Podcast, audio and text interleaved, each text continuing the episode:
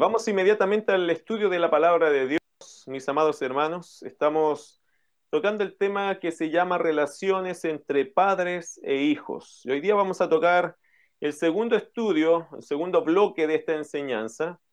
La semana pasada comenzamos este estudio de relaciones entre padres e hijos, ¿cierto? Vimos la, vimos la importancia de recuperar la relación con ellos. Y esto quiero ser enfático en este estudio, es decir, vamos a ver los versículos y todo, pero el énfasis del estudio, el propósito de este estudio es poder eh, ver dónde estamos en nuestra relación con nuestros hijos y tratar, luchar, insistir en recuperar esta relación con ellos, sobre todo en el aspecto espiritual, que yo diría que es la parte más abandonada de todas. Eh, pesa mucho en mi corazón lo que la semana pasada les compartía, de tres jóvenes semanalmente se suicidan en nuestro país. Eso es un registro que tienen algunas organizaciones que velan y se preocupan por estas situaciones de la juventud en nuestro país. Eh, tres suicidios semanales, perdemos tres jóvenes semanalmente por cuestiones de suicidio. Eso nos tiene que remecer un poco el entendimiento y luchar por esto que se llama la relación entre padres e hijos. Hoy día nuestra sociedad no nos está ayudando mucho para recuperar la relación con nuestros hijos, puesto que hoy están incluso poniendo leyes contra padres, contra hijos, ¿cierto? Entonces, no, no se está fortaleciendo el vínculo familiar, mis queridos hermanos, no seamos ciegos a lo que estamos viviendo. Eh, vamos a empezar a vivir una época bastante conflictiva porque lo que el Estado, lo que los gobiernos están queriendo hacer es abrir a la familia, abrirla, eh, separarla, que, esto se acabe, este concepto de familia, de padre, como, como la autoridad en el hogar, de hecho, eso es lo que se está tentando mucho hoy día, ¿cierto? Que el padre no sea autoridad en el hogar, sino que puede ser la madre nomás la autoridad, aunque haya padre en esa casa. O también están diciendo que los hijos pueden ser la autoridad. En, el fondo, la autoridad en una familia se la están repartiendo entre varios participantes de la familia, es decir, como que todos tuvieran la misma autoridad. Y no estoy hablando del valor ni derechos, estoy hablando de la autoridad. Hoy día se están confundiendo los discursos, haciéndote pensar que derechos, eh, valor es lo mismo que autoridad y no es igual. No es igual, son cosas distintas dentro de la familia, distintivas. Y espero que a través de estos estudios podamos ir viendo un poquito de eso. En nuestra sociedad, mis queridos hermanos, no tenemos un, una, una, carta, una huella, ¿cierto? Que seguir una plantilla muy correcta. De hecho, yo creo que estamos viviendo un poco en el mundo al revés. Como dice la escritura, ¿cierto? Que a lo malo le llaman bueno y a lo bueno le llaman malo. A mí me parece que así estamos viviendo en muchos episodios y en muchas eh, situaciones y decisiones que se están tomando dentro de nuestro país. Pero ¿para qué vamos a cerrar nuestros ojos allí? Si usted sigue abriendo sus ojos hacia otros países, esto está pasando en todo el mundo. Eh, por eso, mis queridos hermanos, pero una cosa es lo que está pasando gubernamentalmente, legalmente, ¿cierto? Lo que están haciendo con leyes, las leyes que están buscando y lo otro son los efectos que todo esto está causando. ¿Qué está causando este tipo de desenfreno o de desorientación familiar dentro del mundo? Que muchos niños, que muchos jóvenes se sientan al desamparo de lo que es una familia, de lo que es una autoridad, desorientados con respecto a quién manda, cómo ordeno mi vida y al final quedan naufragando en un aspecto que es tan importante como lo que es la orientación familiar eh, para su vida también, para formar su propia familia. Por eso, amados, creo que este tema es muy importante, relaciones entre padres e hijos porque hasta el día de hoy podemos tener la oportunidad de tener una buena relación con nuestros hijos, los que somos padres. La Biblia, mis queridos hermanos, nos habla de que somos responsables delante de Dios de la vida espiritual de nuestros hijos. Vaya Deuteronomio capítulo 6, versos 6 al 7, inmediatamente con la Biblia encima, ¿cierto? Porque la palabra de Dios, la Biblia es nuestro fundamento de, de convicciones. Es allí donde nosotros tenemos nuestra autoridad. Eh, ¿Quién manda sobre mí? Dios. Y Dios dejó su palabra, que es la Biblia, la Santa Escritura. Y esa Biblia es la que determina mi conducta en este mundo, cómo yo debo ver los principios para aplicarlos en mi vida y en la vida de mi familia. Y la Biblia nos hace responsables a los padres de la vida espiritual de nuestros hijos. Mira lo que dice Deuteronomio capítulo 6, versos 6 al 7. Y estas palabras que yo te mando hoy, le dijo Dios al pueblo de Israel, primeramente, estarán sobre tu corazón y las repetirás a tus hijos y hablarás de ellas estando en tu casa y andando por el camino y al acostarte y cuando te levantes. El primer principio Dios de la familia, ¿cierto? Se lo dejó al primer pueblo que él escogió que fue el pueblo de Israel. Y al pueblo de Israel Dios puso en sus hombros, en los hombros de los padres, padre y madre, que debería, y sobre todo en el papá, ¿cierto? Dejó el peso de qué? De que estas palabras, la palabra de Dios, las ordenanzas de Dios fueran repetidas a los hijos, ¿cierto? En la casa, andando por el camino, al acostarte y cuando te levantes, es decir, padre y madre, pero siempre con el rol de autoridad del papá y mamá, tienen que eh, enseñar estos principios a sus hijos, tienen que enseñar la palabra de Dios a sus hijos y no solamente en una estructura de un templo, de un culto o de, un culto familiar, sino en cualquier ocasión. El, el texto muy rico en la dinámica, cómo se puede enseñar la palabra. La palabra de Dios usted la puede enseñar en cualquier ocasión, situación en la cual tú te encuentres con tus hijos. Puede que estés almorzando con ellos, puede que estés viendo una película con ellos, puede que estés yendo al centro con ellos, en un viaje con ellos, en el vehículo con ellos, escuchando alguna noticia con ellos. No importa, el, el tema aquí es que nosotros debemos enseñar a nuestros hijos a pensar bíblicamente. Y eso somos los padres que tenemos que adiestrar a nuestros hijos a que su pensamiento sea un pensamiento cristiano, bíblico, fundamentado en la verdad de Dios.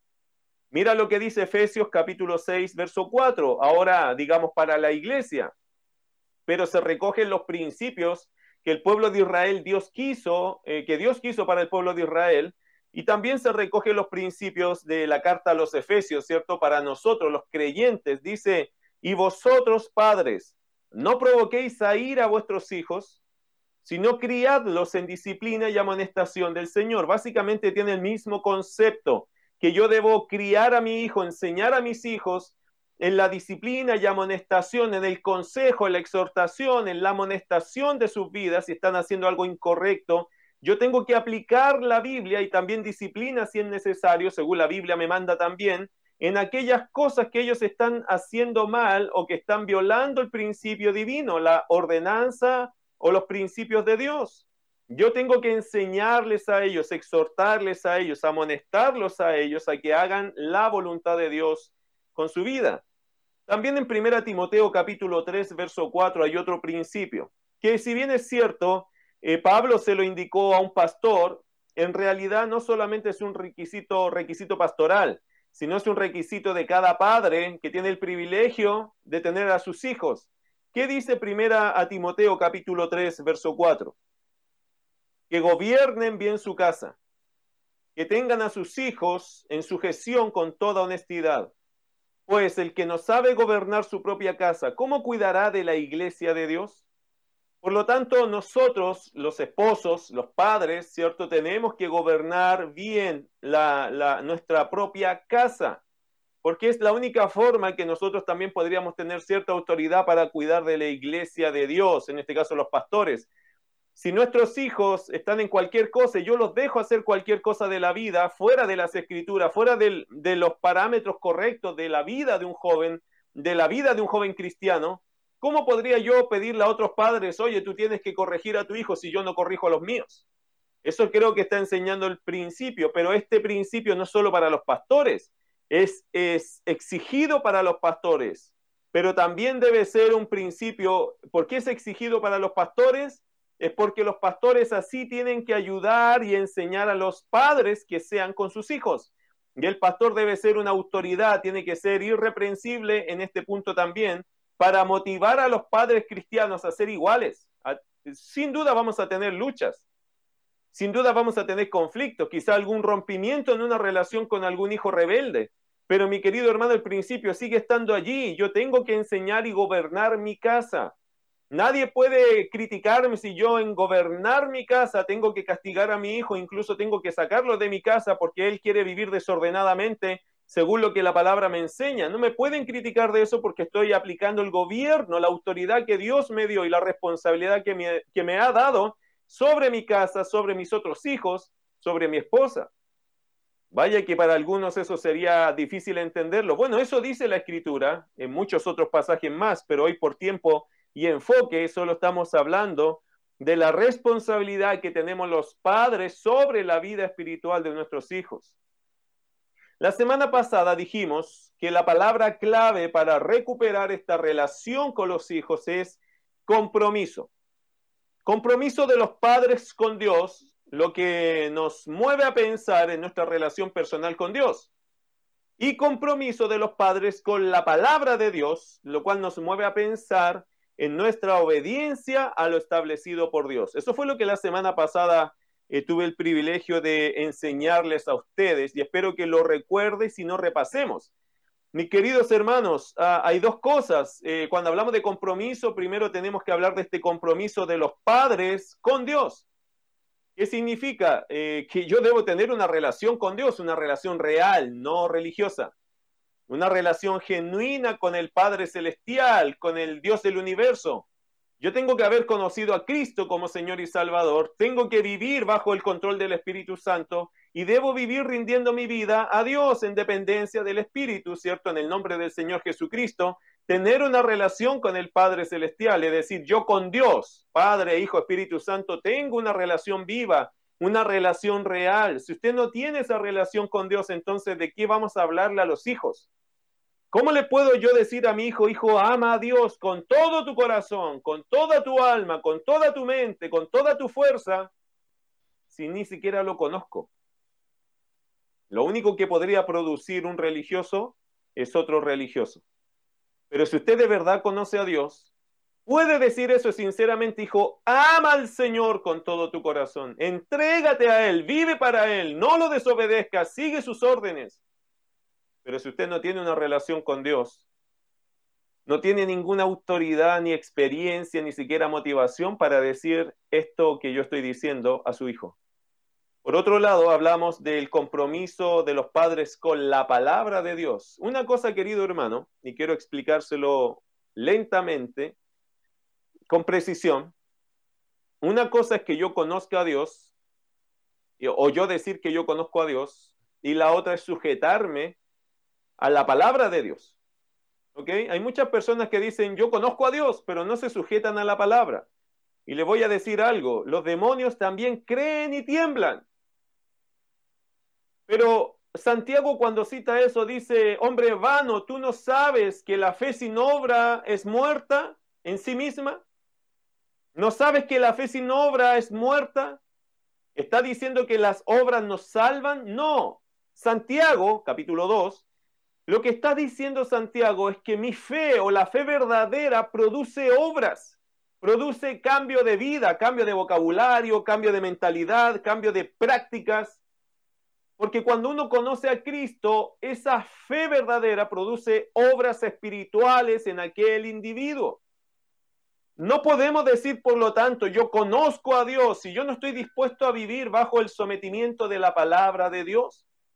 Este es el grave error que a veces se comete y hay muchas iglesias que se llenan de dichos creyentes, dichos evangélicos, pero en realidad nos damos cuenta que hay una dicotomía, que hay una separación entre decir que creo en Dios y siquiera leer la Biblia, y peor aún someterse a la palabra, obedecer la escritura. Hay mucho cinismo, hipocresía, por lo tanto, reinando dentro de esto que se llama el evangelio o el evangélico. El evangelio siempre cambia vidas, pero el evangélico no necesariamente ha cambiado. Muchas veces el evangélico es una persona que adoptó una religión, pero no se convirtió a Cristo. Y ahí hay una gran diferencia. Nosotros lo que queremos es gente que se convierta a Cristo, porque cuando uno de verdad se convierte, la obra que hace Cristo, el Espíritu Santo, viniendo a nuestros corazones es una transformación que deriva en buenas obras agradables a Dios. si usted tiene una simple religión, usted tiene algo vacío, que solo son hábitos o costumbres o palabras o gestos o hábitos cualquiera, pero que no transforman a la persona. Querido hermano, hay muchas personas que han estado con nosotros y ya no están, y otros que siguen y han entendido algo. No es religión lo que estamos enseñando, sino una vida con Dios una vida que ha sido transformada por el mensaje del Evangelio, que es Jesucristo llegando a nuestros corazones. Una vez que Cristo entró, el Espíritu de Dios nos transforma de día en día, nos renueva de día en día y va perfeccionando su obra dentro de nosotros. Por lo tanto, lo que empezamos a experimentar es lo que dice segunda a los Corintios 5:17, que somos nuevas criaturas empezamos a experimentar una nueva vida dentro de nosotros. Empezamos a odiar lo que Dios odia. Y empezamos a amar lo que Dios ama. Empezamos a odiar el pecado, empezamos a odiar el mundo en el mal sentido de la palabra, ¿cierto? En el mundo sucio. Empezamos a odiar eh, la vanidad, la necedad, la tontería, la grosería. Y empezamos a amar las cosas buenas la, devoción a la Biblia, el estudio de la palabra, el congregarnos, el juntarnos con nuestros hermanos, el empezar a conocer la escritura, el, leer cada día, el orar, empezamos a amar cosas y empezamos a odiar otras. Empezamos a amar lo que Dios ama, empezamos a amar al incrédulo, lo vemos como una persona perdida, como lo estuvimos nosotros, empezamos a odiar el pecado. Eso hace, mis queridos hermanos, una relación con Dios. Solamente allí tú puedes decir yo conozco a Dios. Eh, tú puedes conocer de Dios, pero conocer a Dios es una relación personal.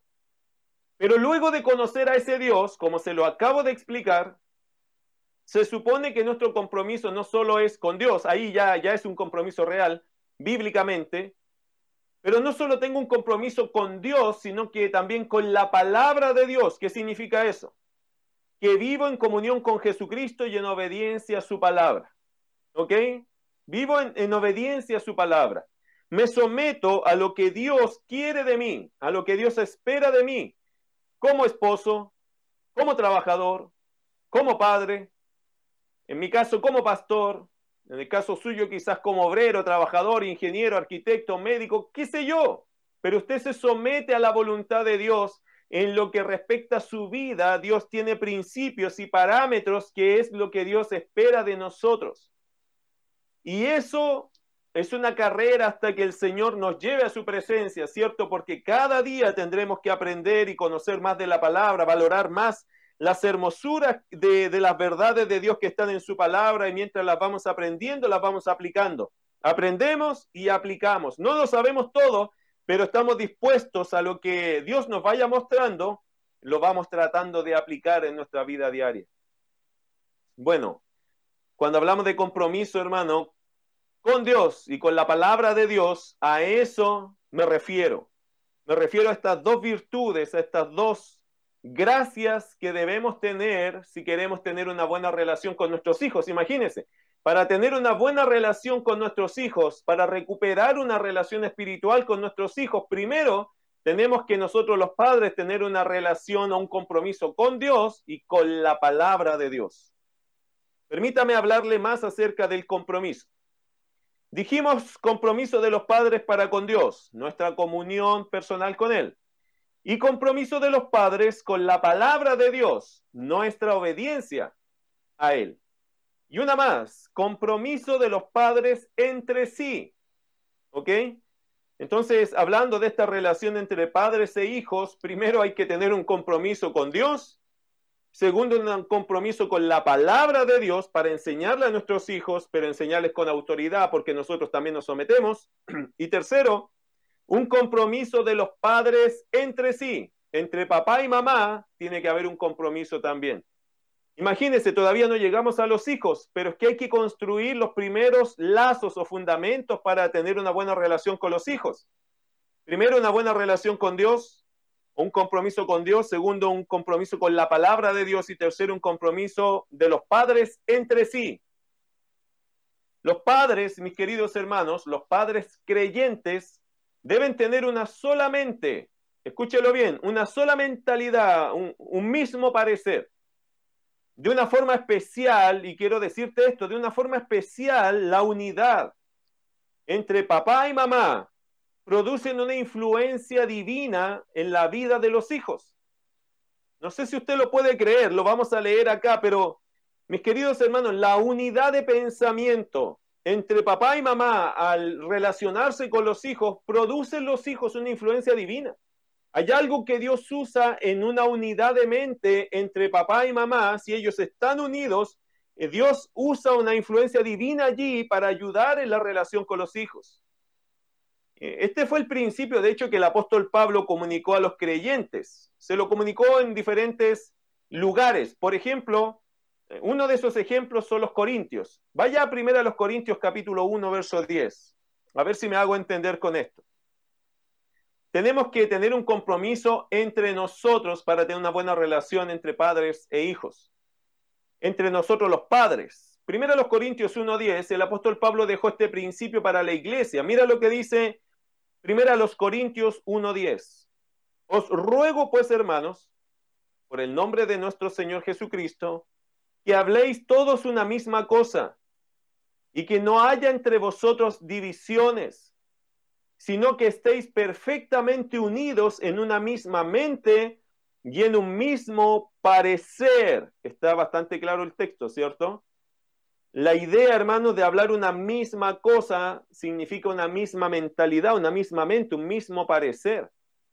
Las iglesias, de hecho, deberíamos tener una misma mente, un mismo parecer deberíamos pensar iguales. ¿Y cómo podemos todos llegar a pensar iguales cuando tenemos algo en común que nos guía a la unidad? La verdad de la palabra de Dios. El apóstol Pablo enseñó este principio a los corintios, pero también lo enseñó a los filipenses. Vaya otro pasaje, Filipenses capítulo 2, verso 2. Escucha lo que dice ese pasaje, un pequeño pasaje, pero que tiene el mismo principio. Completad mi gozo, Filipenses 2, 2 completad mi gozo, sintiendo lo mismo, teniendo el mismo amor, unánimes, sintiendo una misma cosa. Entre paréntesis, aquí la palabra sentir tiene que ver con el pensamiento, ¿ok? Un mismo pensar, un mismo, un mismo pensamiento. Es unidad de pensamiento, es una misma mentalidad o dirección en el pensar. El apóstol Pablo exhortaba tanto a los corintios como a los filipenses a tener una misma mentalidad, a hablar una misma cosa, a tener un acuerdo en una sola mirada, en una sola dirección. Ahora, el apóstol Pedro también hizo lo mismo, hizo lo propio cuando les habló a, las, a, los expatriados de la dispersión. No es una iglesia, sino un grupo de creyentes que habían perdido, mis queridos hermanos, su patria, por eso se les llama los expatriados, los habían echado de sus tierras por causa del Evangelio. El apóstol Pedro dijo lo siguiente en Primera de Pedro capítulo 4, verso 1 al 2. Escucha esto. Puesto que Cristo ha padecido por nosotros en la carne, vosotros también armaos del mismo pensamiento. Quiero que resalte esa, ese, ese es el concepto armaos del mismo pensamiento, pues quien ha padecido en la carne, terminó con el pecado para no vivir el tiempo que resta en la carne, conforme a las concupiscencias de los hombres, sino conforme a la voluntad de Dios. Amados hermanos, el apóstol Pedro, usando un concepto militar, dijo, armaos del mismo pensamiento, que significa, pónganse una armadura en su mente, Ármense, pónganse una armadura en su pensamiento, pero dice armados del mismo pensamiento. Amados, es requisito, es requerido para el creyente en su relación con el Señor y con sus hermanos tener una misma mentalidad, saber que todos vamos hacia, todos apuntamos hacia lo mismo, hacia glorificar a Cristo. Se supone que los creyentes queremos glorificar a Jesús. Queremos glorificar a Dios, queremos hacer su voluntad, no la nuestra. Y por lo tanto sometemos todos nuestros deseos y pasiones y pensamientos e iniciativas a la voluntad del Padre, a la voluntad del Hijo y del Espíritu, a la voluntad de Dios, porque la obra de la iglesia es de Él, queremos glorificarlo a Él. Todo verdadero creyente debería estar sometido, por lo tanto, a la dirección de Dios en su vida. Y eso nos da unidad, un mismo pensar. Usted y yo deberíamos pensar esto.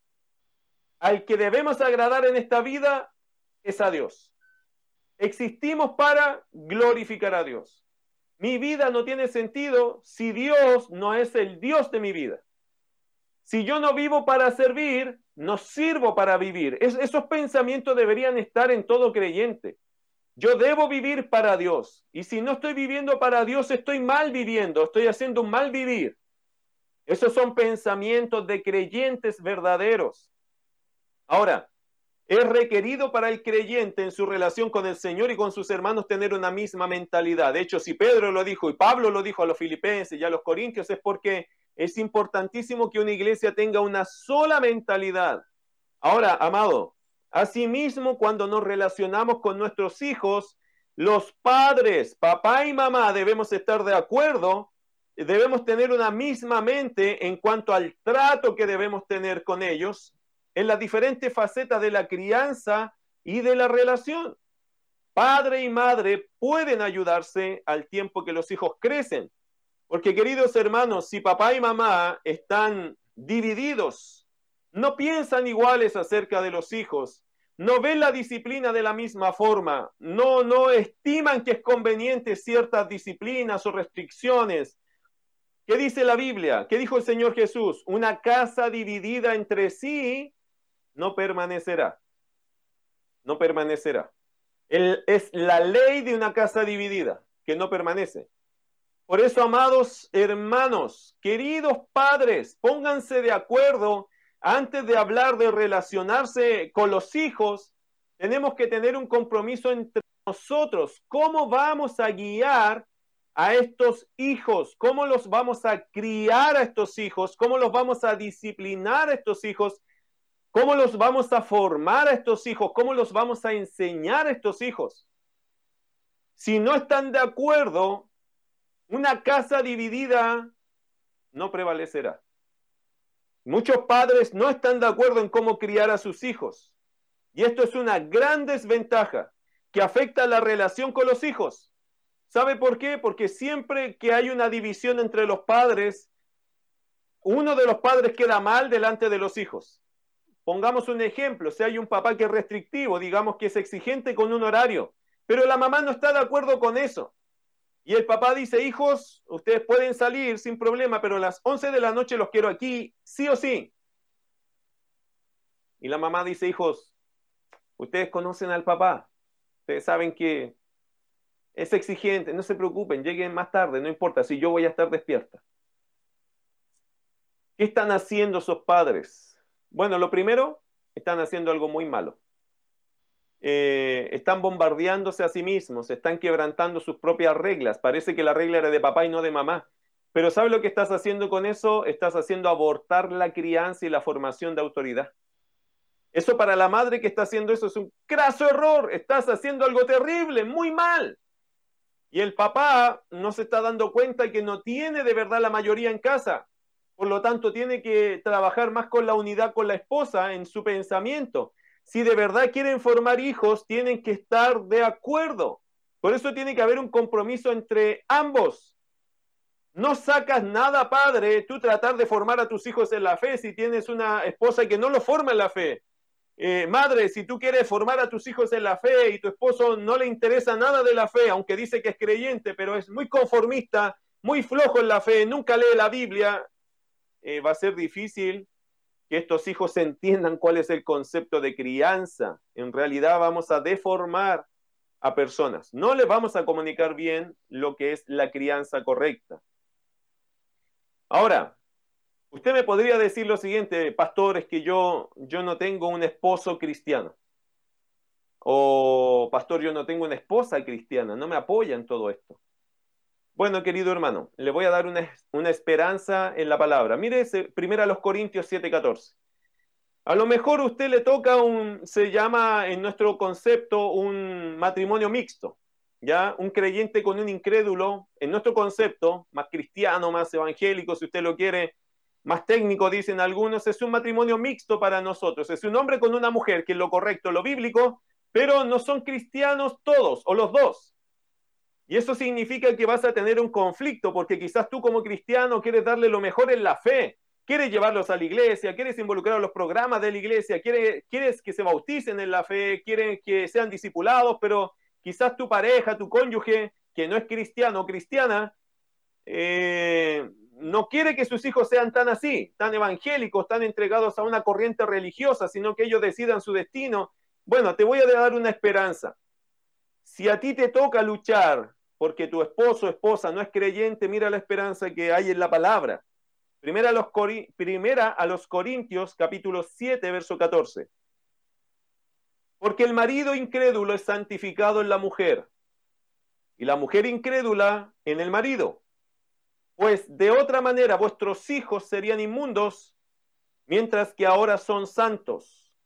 Ok, quiero decirle hasta dónde podemos llegar con este versículo, hasta dónde podemos llegar a aplicarlo. El versículo no está diciendo que sus hijos son salvos. Si no lo son, no lo son. Es decir, si tú llegaste al Evangelio, digamos como esposo, llegaste, te convertiste, escuchaste el Evangelio y el Señor te salvó. Amén, qué bueno. Pero ahora tienes una familia que no conoce a Cristo. Tu misión es que ellos conozcan de Jesús, que cambie el Señor sus vidas y los salve del, del infierno de fuego ardiente. Bueno, tú llegas a tu casa y te voy a decir algo, este pasaje se aplica muy bien en esa circunstancia. Quizás tu esposa no conoce a Jesús. Bueno, estás tú recién conociéndolo. Quizás ya llevas un año, dos años, tres años y tu familia de a poco está entendiendo que tú cambiaste, que tu vida es diferente y que tu anhelo es que ellos también se acerquen a Jesús para que sea su Señor y Salvador y también cambie sus vidas y los libre del infierno de fuego.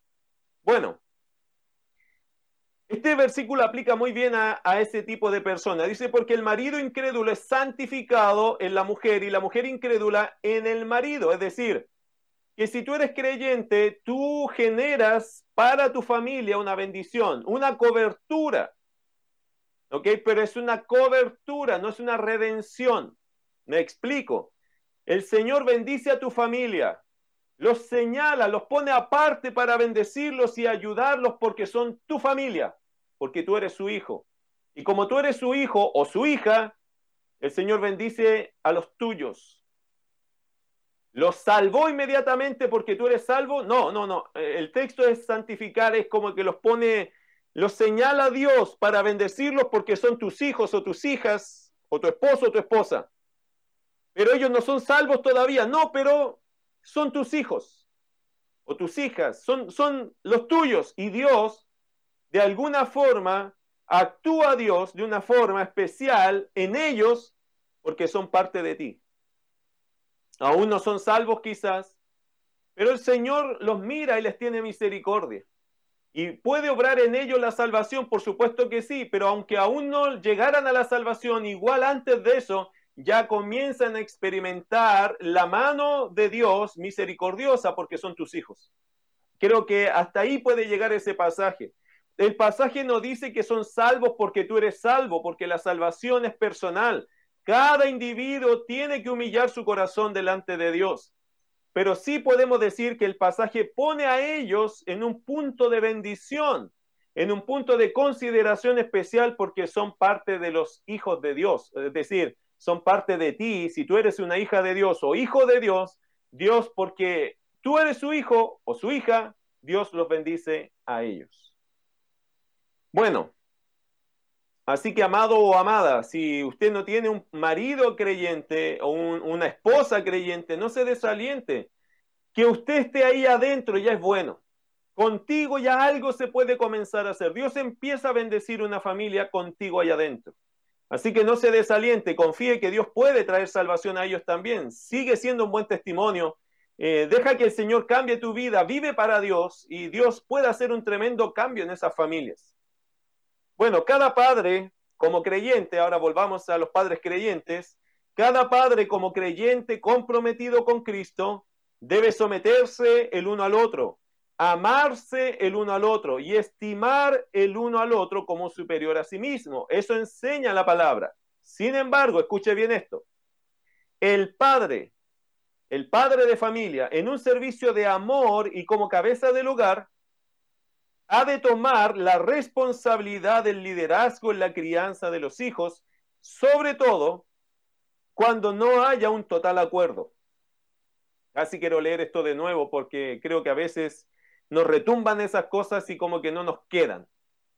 Sin embargo, el padre de familia en un servicio de amor y como cabeza del hogar ha de tomar la responsabilidad del liderazgo en la crianza de los hijos, sobre todo cuando no haya un total acuerdo. Y esto es sumamente importante, queridos hermanos, cuando hablamos de un compromiso entre nosotros como padres. Va a llegar un punto dentro de la crianza o dentro de la administración del hogar o de la vida que quizás la esposa no esté tan de acuerdo con su esposo o el esposo no esté tan de acuerdo con su esposa. Bueno, ahí Dios establece los parámetros de autoridad al final Dios al esposo le va a pedir cuenta de lo que va a pasar en esa familia. ¿Eso significa que la esposa tiene que tomar una mala actitud por alguna decisión que el esposo está tomando que a ella no le gusta? No. Nadie tiene eh, autorización de Dios para revelarse a la autoridad que Dios ha puesto. Quizás no te guste la decisión de tu esposo, pero en fin, tú tampoco sabías mucho qué hacer. No llegaron a un consenso y ahora la pregunta es, ¿en quién descansa la última responsabilidad? ¿Quién tiene la última palabra dentro de la casa? Y mis queridos hermanos, no le voy a dar la respuesta yo, sino que se la va a dar la palabra a ustedes que están en casa diciendo, ¿quién manda en mi casa? ¿Quién es la última palabra en mi casa? Si no estamos de acuerdo, ¿quién tiene que decir la última voluntad acá? Bueno, si se pone muy espiritual su esposo, su esposa, decir, bueno, Dios, ok, Dios, pero ¿qué pasa si tenemos que tomar una decisión doméstica? Una decisión que no está en la escritura, sino que es una cosa que tenemos que ver el, en el proyecto propósito de la familia y resulta que yo tengo una opinión, mi esposa tiene otra opinión, bueno, y al final estamos dilatando el tiempo, no llegamos a un consenso y el tiempo nos pilla, tenemos que tomar una decisión. ¿Quién tiene que poner la última firma? ¿Quién dice, bueno, vamos o no vamos? ¿Quién es? Y por supuesto las mujeres van a decir, yo pastor, siempre lo hago. Efesios 5:23. Aquí está su respuesta. No es mi respuesta, es mi postura, pero no es mi respuesta, es la respuesta de la Biblia. Efesios 5:23, ¿qué dice? Ojalá que lo pueda leer en voz alta para que le entre convicción, ya sea el hombre o la mujer. Porque el marido es cabeza de la mujer, así como Cristo es cabeza de la iglesia, la cual es su cuerpo, y Él es su Salvador. Por lo tanto, el texto nos hace pensar claramente, categóricamente en algo. Si papá y mamá no están de acuerdo, si esposo y esposa no están de acuerdo en algún punto, pero se debe tomar una decisión, la última palabra tiene que ser del esposo. Ahora, escucha bien lo que te voy a decir, hermano querido. Los padres deben estar de acuerdo en la forma de guiar a sus hijos. Y si el padre ha de tomar una decisión, se espera que la madre apoye a su esposo por el bien de la crianza. Escucha bien eso, querida hermana, porque querida esposa, querida mamá, escúchalo bien. ¿Sabes por qué? Porque a veces tú le dices a tu esposo, bueno, ya decide tú, ya, decide tú. Y resulta que tomó la decisión el hombre, sabiendo que había 50 y 50 de posibilidad que le iba a ir bien o mal, y, y le fue mal. ¿Sabe cuál es el gozo más grande de una mujer que no es muy sabia? Apuntarlo con el dedo al esposo y decirle, yo te dije, te dije que eso no tenías que hacerlo. Y le dice a los hijos, hijos, es que yo le dije al papá que eso no tenía que hacerlo, pero llegó y lo hizo. Ay, eso no tienes que hacerlo nunca. Eso no es tu lugar. Tú tienes que decir, bueno, nos equivocamos. Tienes que asumir con tu esposo, no le puedes dar la espalda. Tienes que asumir con él, nos equivocamos. Quizás nos faltó sabiduría, consejo, dirección de Dios, no importa, pero nos equivocamos. El punto es que no le doy la espalda a la autoridad que Dios puso en mi hogar porque así los hijos aprenden a respetar a sus padres y a la autoridad. Mis queridos hermanos, toda autoridad se equivoca. Lo tenemos claro, ¿cierto? Toda autoridad se equivoca. ¿Eso nos da derecho a irnos encima de nuestra autoridad? No. No, la escritura dice, someteos a toda institución humana porque es puesta por Dios, punto. Mis queridos hermanos, eso se aprende en la casa. Se aprende dando el valor al papá, que es el cabeza del hogar. Se aprende a dar el valor a la mamá, que es la ayuda idónea del papá. Y los hijos aprenden que ahí hay una autoridad para ellos. Yo veo nuestra sociedad y nuestras sociedades en los países hoy día y me doy cuenta que el fracaso más grande no está en las calles, está en las casas. Porque papá y mamá no son ninguna autoridad para sus hijos. Cuando fracasamos espiritualmente, cuando no nos llevamos bien, cuando no tenemos esta crianza correcta, cuando no tenemos este compromiso entre papá y mamá, ¿cómo esperas, querido hermano, que vamos a tener una buena relación con nuestros hijos? Te digo algo, aunque te llevaras bien con tus hijos a costa de la relación con tu esposo o tu esposa, tú estás haciendo algo mal. Tú estás quedando bien tú con tus hijos, pero tu esposa o tu esposo está quedando mal y eso no es correcto, no es lo que Dios nos pide. La próxima semana vamos a seguir hablando acerca de compromisos, porque esto es sumamente importante. Vamos a orar. Querido Dios, nos presentamos en esta oración ante ti agradecidos porque Señor has puesto esto, este mensaje para pensar en el compromiso que debemos tener entre nosotros como esposo y esposa. Antes de relacionarnos bien con nuestros hijos, tenemos que tener un compromiso primero contigo, Dios. También con tu palabra, Dios. Someternos a ella. Y, lo que hemos estado estudiando tiene que ver con eso. Y también eh, eh, este compromiso entre, entre nosotros, entre esposa y esposa. Hay muchos fracasos en las crianzas, Señor, y lamentablemente el punto está, el punto crítico está en que esposo y esposa no entienden cuál es su función y cuáles son sus órdenes y cuáles son sus posiciones dentro de la, de la familia. Querido Dios, nosotros que somos creyentes miramos con esperanza que estos estudios pueden ayudar a que podamos revertir el daño que estamos haciendo a nuestros hijos por la falta de compromiso entre nosotros como padres. Gracias, querido Dios, por enseñarnos. Amonesta, amonesta, Señor, allá en la intimidad, en lo secreto, en lo privado, a cada, a cada uno que se ve que ha fallado en su posición, ya sea de autoridad o de sumisión, de ayuda idónea. Ministra tú, Señor, allí. Habla tú a los matrimonios, a, los que están aquí, Señor, que quieren criar bien a los hijos, pero que lo están haciendo mal. Ministra tú, Señor, permíteles tener una buena conversación profunda y privada contigo y entre ellos para llegar, Señor, al consenso correcto de hacer las cosas como a ti te agradan. Yo te ruego tu bendición para nuestras familias en este, en este país, Señor, en nuestra iglesia. Que sean buenos matrimonios, que sean buenos hijos también, pero que primeramente, Señor, seamos buenos hijos tuyos, sumisos a tu palabra y luego de eso con un compromiso grande entre nosotros, según lo que tu palabra también nos enseña. Yo te ruego todo esto, Señor, en el nombre precioso de Jesús. Amén.